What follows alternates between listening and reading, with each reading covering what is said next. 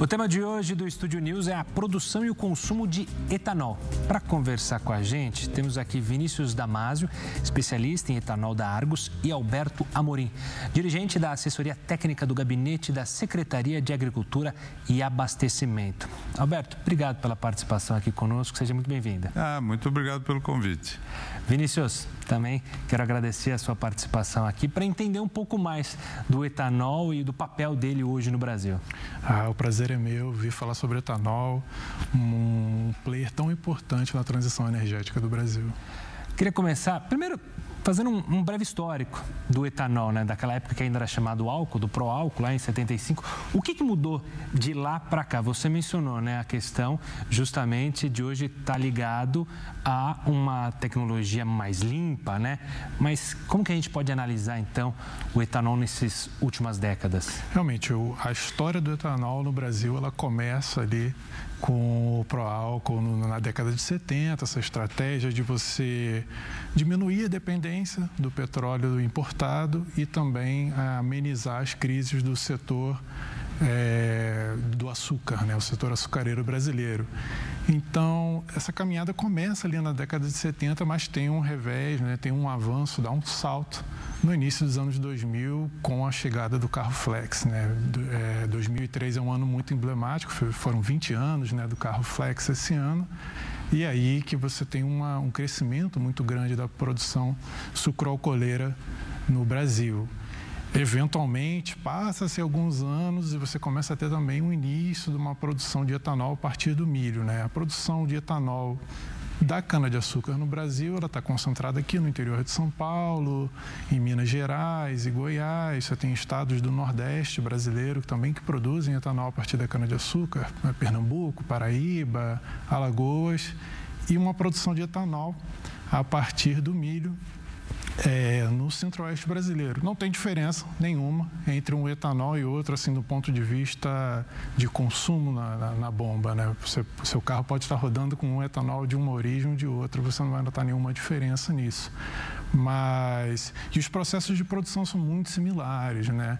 O etanol ali, os, vamos dizer assim, os vestibulandos e professores de química que estiverem acompanhando a gente, eles vão saber as propriedades uhum. exatamente do, do etanol. Mas, para a gente, assim, no dia a dia, ele é um biocombustível produzido da matéria-prima vegetal, a fermentação dos açúcares, do amido ali, do, da cana-de-açúcar e do milho, e você chega nesse biocombustível. A gasolina também tem uma porcentagem de etanol, né? Você tem um mandato aí de 20, 27% de mistura de etanol na gasolina e tem o etanol hidratado, que é esse etanol que a gente vê no posto. E assim, a produção de etanol no Brasil, ela é é, tem zero carbono neutro, né? Ela não tem uma emissão de carbono, então por isso ele é um player tão importante. Claro, eu queria tocar nesse assunto com você também, entendeu, Alberto? Essa mudança, né? Porque como o Vinícius falou, quando veio pro álcool, é, era para justamente não ficar tão dependente da gasolina e as crises no setor é, internacional, OPEP, os produtores de petróleo. Hum. Com o passar do tempo e com a chegada e a preocupação, sustentabilidade, meio ambiente, ele ganha um impulsionamento maior, o etanol? Ele ganha. É, o marco temporal que o Vinícius coloca é muito importante, porque de 2000 a 2013, a área é, colhida de etanol no estado de São Paulo dobrou. Né? Passa de 2,5 mil para 5,5 mil hectares. Então a coisa é, fica realmente muito maior. É, e é uma questão de segurança. Né? Pessoal tem, tem, um, tem uma discussão no mundo afora, principalmente de quem é contra uh, ou de quem é concorrente da agricultura brasileira, uh, de dizer, não, vocês estão fazendo monocultura de cana-de-açúcar, estão deixando de produzir comida. É uma questão de segurança energética. Né? Nós, não, nós não precisamos de uh, carvão mineral para nos aquecer no inverno, graças a Deus. Nós, somos, nós estamos numa economia que é subtropical e tropical no Brasil. Mas a gente tem, em contrapartida, a condição de fazer muita fotossíntese, produzir muita massa verde. Essa massa verde, considerada em cana, é hoje, com a tecnologia que a gente desenvolveu no Instituto Agronômico de Campinas, o Centro de Cana, você pode fazer eh, com um plantio, sete anos de safra, seis anos de safra, dependendo do lugar onde você está, com três dígitos. Ou seja, com no mínimo 100 é, toneladas por hectare de colheita. Isso é muita coisa. E isso é garantia de uma segurança é, no país de que haverá energia para movimentar os veículos. Claro, o pró-álcool, começo da metade da década de, de 70, vem, como você falou, eh, no arrastão de uma grande crise internacional de petróleo.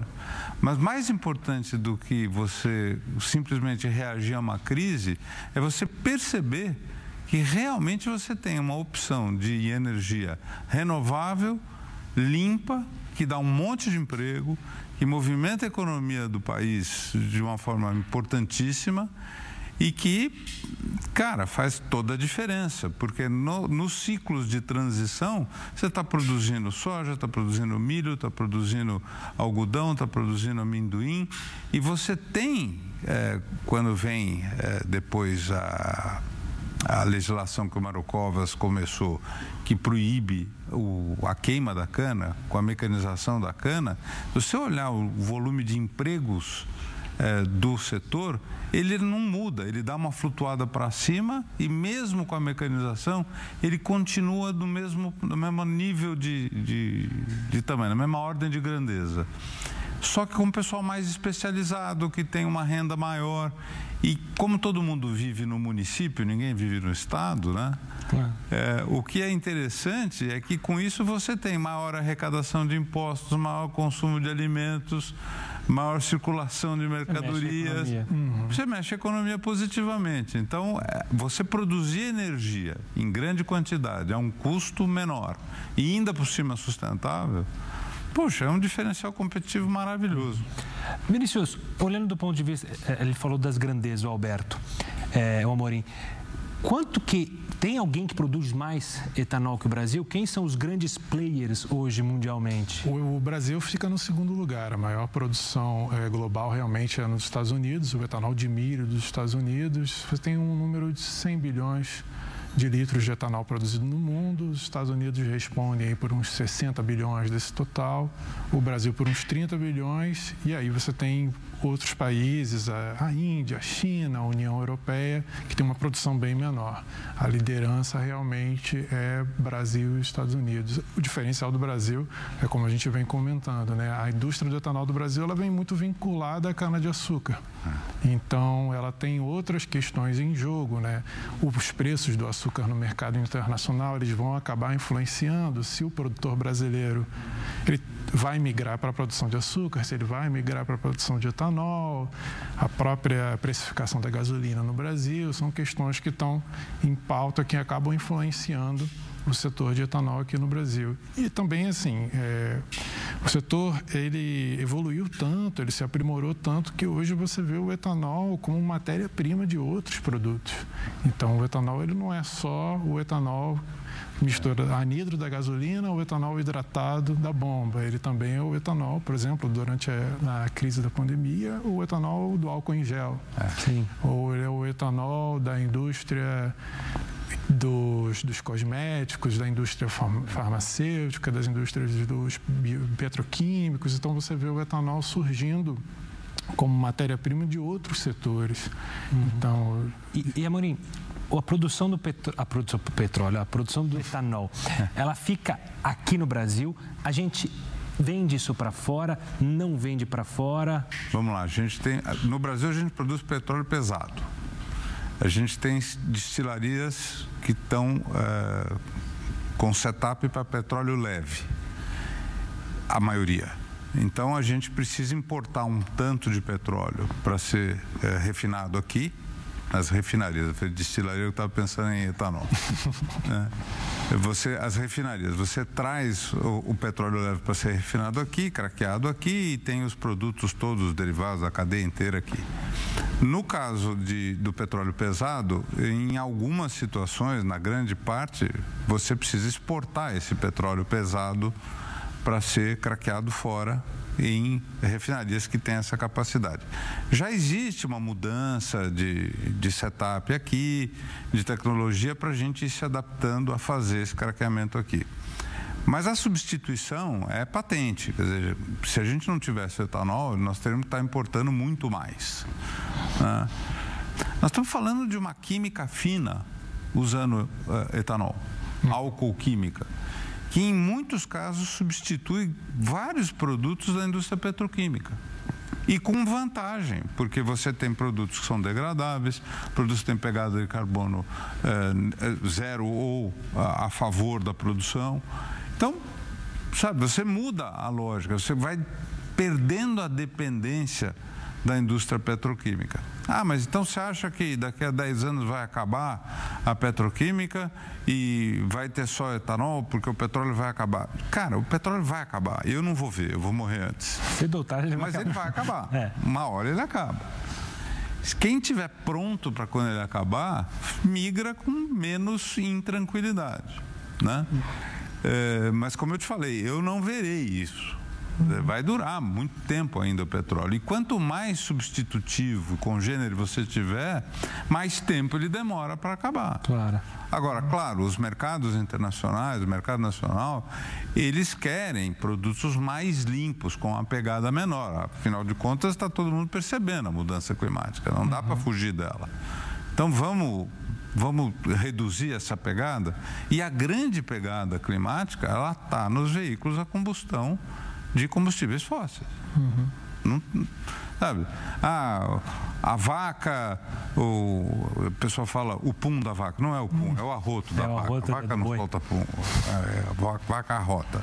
Mas é, produz, acaba prejudicando a camada de ozônio. A gente tem pesquisa hoje mostrando que se você aumentar a quantidade de tanino na, na ração, você baixa uhum. esse, esse assunto. E é uma pesquisa bacana pra caramba. Claro. Todo o setor foi atrás. E se vocês um dia quiserem falar sobre isso, a gente Sim. traz os pesquisadores da secretaria para falar sobre isso.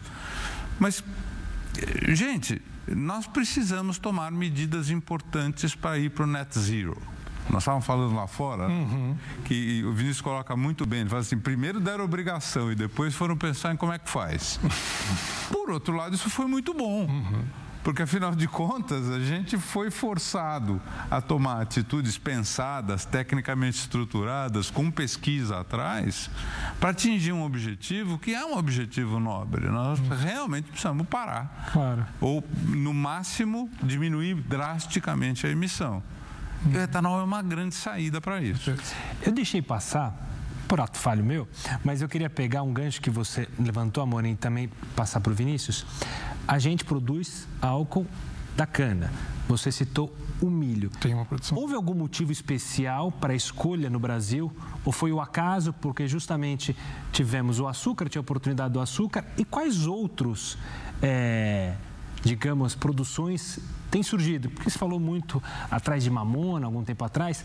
Não foi adiante isso? Não é uma tendência? A tendência é ficar mesmo na cana e no milho? É, a, a produção de cana no Brasil hoje, ela tem um, um, um teto. Ela varia um pouco para cima, um pouco para baixo, porque são investimentos muito grandes, são investimentos a longo prazo. Então, a gente não vê essa produção do etanol a partir de cana crescendo tanto essa a, a oferta complementar hoje é do etanol de milho, é, até por parte de empresas do exterior que se alocaram ali no Centro-Oeste, particularmente no Mato Grosso, para explorar as oportunidades do etanol de milho lá. O etanol de milho já era muito, muito tradicional nos Estados Unidos, em países da Europa, onde essa produção de etanol de grãos é uma coisa mais comum. Na verdade, você pode produzir etanol desde que você consiga o amido, fermentar o amido, e aqueles açúcares ali você tem a fórmula do etanol. Então, no Brasil, a gente vê outras iniciativas, né? alguns estudos em torno da produção de etanol a partir da beterraba, algumas empresas no, ao sul é, pensando em sorgo, é, assim, cultivos, né? culturas ali que são do, do frio, né? Mas, assim, os grandes dois nomes da, da, da produção de etanol hoje, nas grandes duas matérias-primas, realmente são a cana o milho e a gente vê uma, um etanol de segunda geração, que é muito específico, mas é um etanol produzido a partir do bagaço da cana-de-açúcar. Ou seja, você pega a cana-de-açúcar, processa ali, fermenta, faz o etanol, faz o açúcar e esse resto você faz um segundo etanol, um etanol reciclado é. a partir dos resíduos da sua, daquela produção. Esse é um etanol que possivelmente até a gente falou de exportação, esse é um etanol muito é, bem quisto no mercado europeu. Vinícius, eu vou te interromper porque eu quero deixar essa questão da segunda geração do tá. etanol para o próximo tá. bloco. A gente vai chamar o intervalo agora. O senhor Diniz faz essa pausa. Na volta a gente vai falar mais sobre o etanol e a importância dele aqui para a nossa economia. Não saia daí.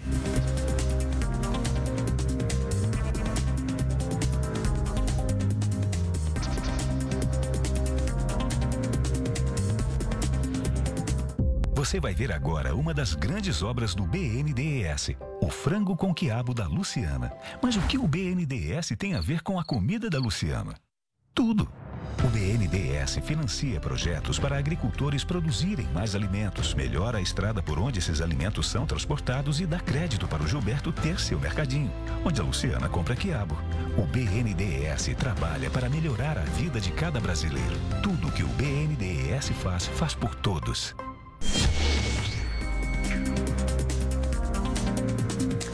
Estúdio News está de volta. Eu sigo aqui com Vinícius Damasio, especialista em etanol da Argos, e Alberto Amorim, dirigente da assessoria técnica do Gabinete da Secretaria de Agricultura e Abastecimento. Vinícius, a gente falava, você introduziu essa história de etanol da segunda geração. É, o que, que, ele tem de diferente? Você falou que você usa, ou seja, você produz o etanol e depois consegue reproduzir mais etanol? Exatamente. Assim, um primeiro ponto importante é que o maquinário dessas indústrias, dessas usinas de etanol, ele é movido com bagaço da própria cana. Então, você gera energia com o bagaço, os restos ali da produção da cana-de-açúcar. Mas você também agora tem essa outra possibilidade. Você pega esse bagaço, esses restos da produção e gera o, o que está sendo convencionado ser chamado de etanol de segunda geração. A princípio, o etanol de segunda geração não teria um mercado no Brasil. É, a princípio, o mercado dele realmente seria é, a Europa, né? por conta de todos essa, esses mandatos, essa busca pelo, pelo carbono zero, esse compromisso que a gente vinha falando. Né? Foi vários países, a comunidade global, né, assumiu esse compromisso de descarbonização em 2050 e agora é uma corrida contra o tempo até se chegar lá e se buscar as soluções e como se descarbonizar vários setores que indústrias que são de, de difícil eletrificação. Você pega a aviação, por exemplo. Então a aviação precisa de uma outra solução e o etanol entra nessa, nessa busca de um combustível sustentável de aviação, o setor marítimo também. E aí o etanol de segunda geração é o etanol que esse mercado, por exemplo, o mercado europeu busca. Porque você tem um etanol que é feito dos restos da produção do primeiro etanol, ou seja, ele deve ter um, vai ter um prêmio, né, um preço muito atraente, porque ele tem todo esse, esse selo verde ali claro. carimbado nele. Então, Amorim, pegando essa questão de você conseguir dar mais valor, a agricultura, com a internet 5G e o avanço das tecnologias, se fala muito numa é, agricultura 4.0. No etanol, isso também vai acontecer? A transição, a digitalização, a transformação tende a aumentar a produção, melhorar? Tende. E aí eu gostaria muito de te convidar já para conhecer o centro de cana de de Ribeirão Preto, ali onde, ao lado de onde faz o AgriShow, né, todo ano, onde o Dr. Marcos Landel, que é o, o diretor do Centro de Cana e do IAC, do Instituto Agronômico de Campinas, tem um trabalho espetacular. A gente hoje está trabalhando com mudas pré-brotadas de cana, ou seja, você não tem mais o, o, aquele problema de falha no plantio. Você consegue um stand de, de, de plantio perfeito, de fotografia mesmo.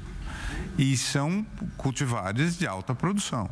Né? Então, é, isso é uma revolução tecnológica. O que você tem de tecnologia hoje num toletinho de muda pré-brotada é comparável com o que a NASA tem num foguete é, interestelar. Então, é, é realmente é o auge do auge do auge. Só que não salta aos olhos, não dá filme em Hollywood e nada disso, tá certo?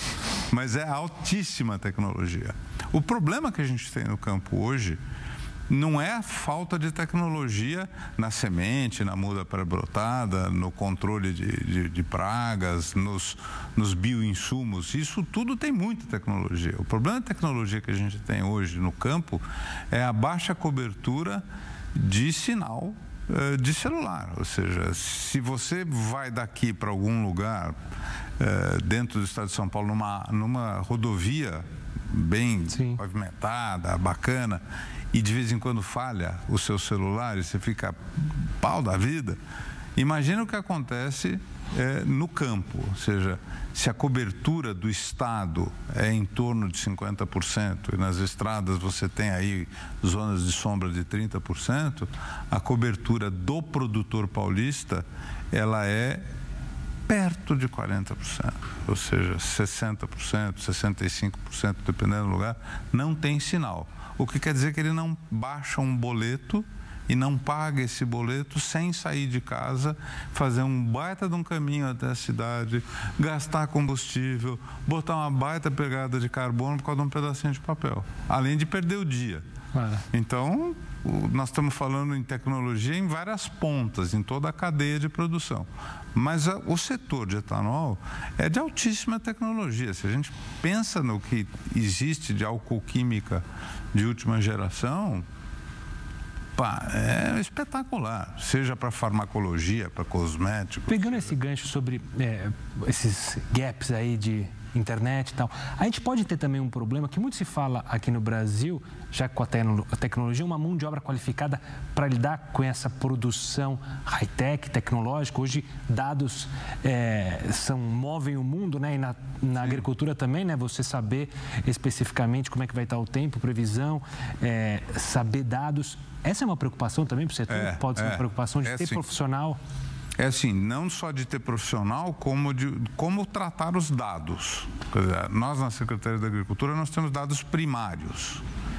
É, e esses dados primários, eles têm um valor tão grande para a pesquisa, para você realmente criar soluções ou manipular informações do ponto de vista estratégico, que nós estamos fazendo alianças pesadas. Dizer, hoje tivemos uma reunião grande com o SEBRAE, para realmente educar o empreendedor rural a poder trabalhar com esse material, com essa informação e com essa tecnologia que existe.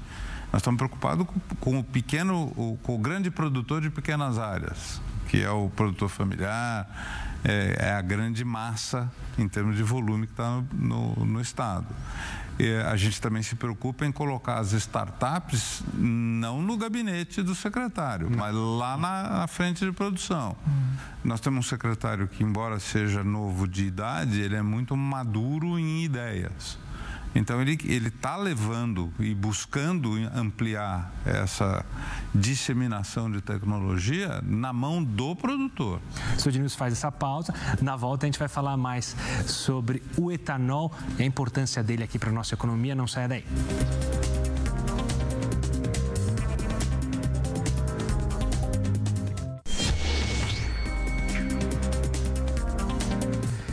News está de volta. Eu sigo aqui com Vinícius Damasio, especialista em etanol da Argos, e Alberto Amorim, dirigente da assessoria técnica do Gabinete da Secretaria de Agricultura e Abastecimento. Vinícius, você tocou há pouco falando sobre o etanol de segunda geração usou a eletrificação. A gente está vendo uma movimentação de carros, já que a gente falou, obviamente, eletrificados.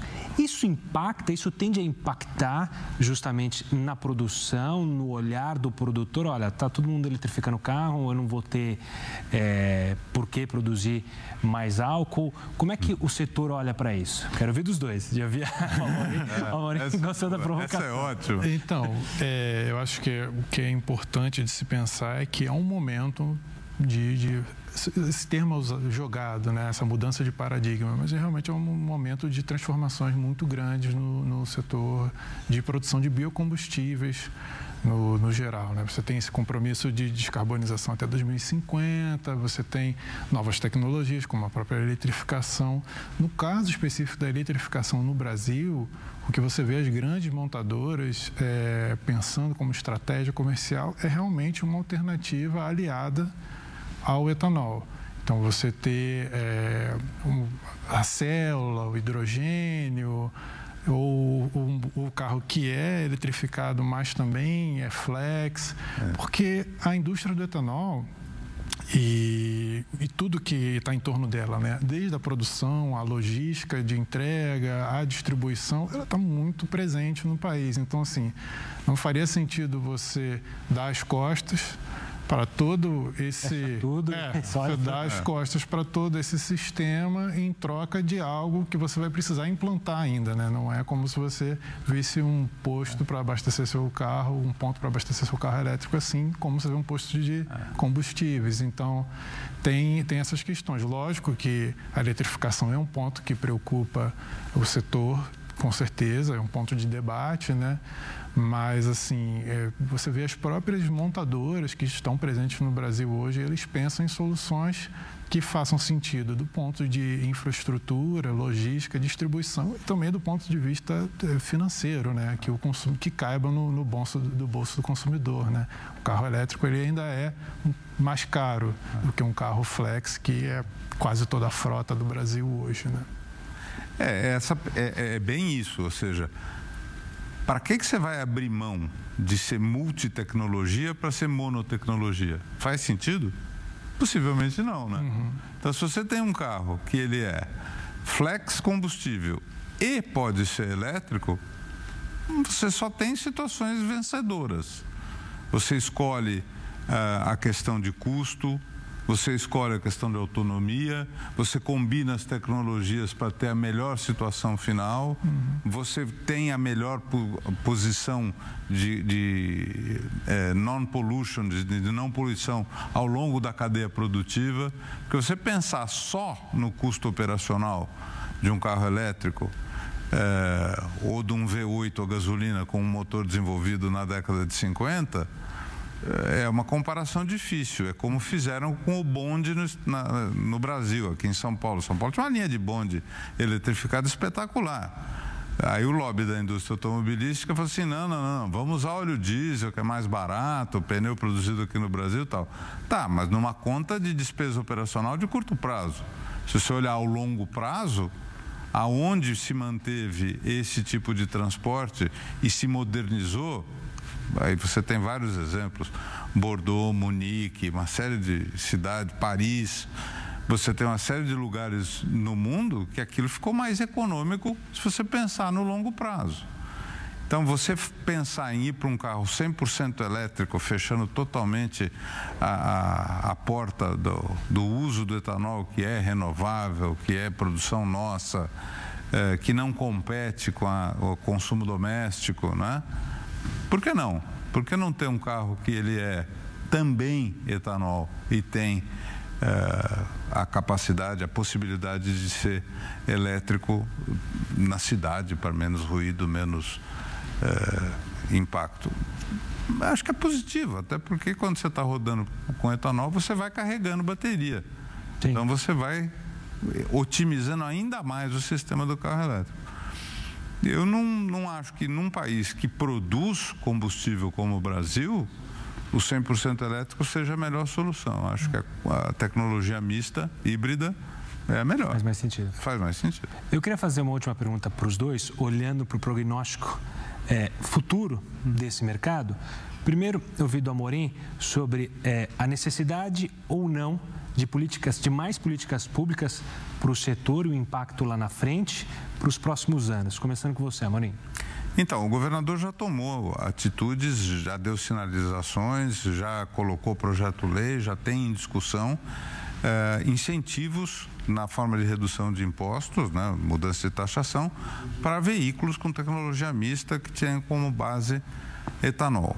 É, não é tudo, deve vir mais coisa por aí, mas essa é uma tendência da gestão pública, ou seja, já foram feitos testes de motores grandes, pesados, é, com tecnologia mista, seja para ônibus, seja para caminhões, seja para é, tratores. Isso deve se intensificar e deve transformar a nossa agricultura e a nossa sociedade em ainda mais limpa.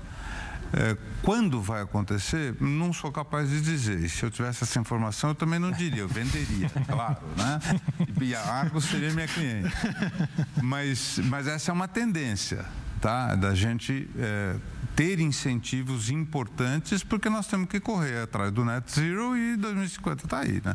Claro.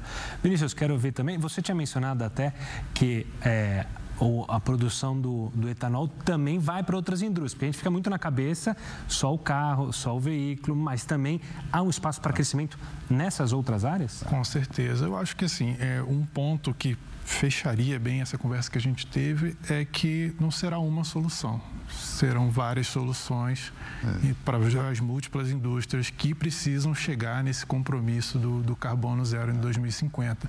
Então, nessa conta entra o etanol, entra o biodiesel, entra o SAF da indústria aérea, entra as soluções é, sustentáveis para, para o transporte marítimo. Uhum. São várias coisas em pauta.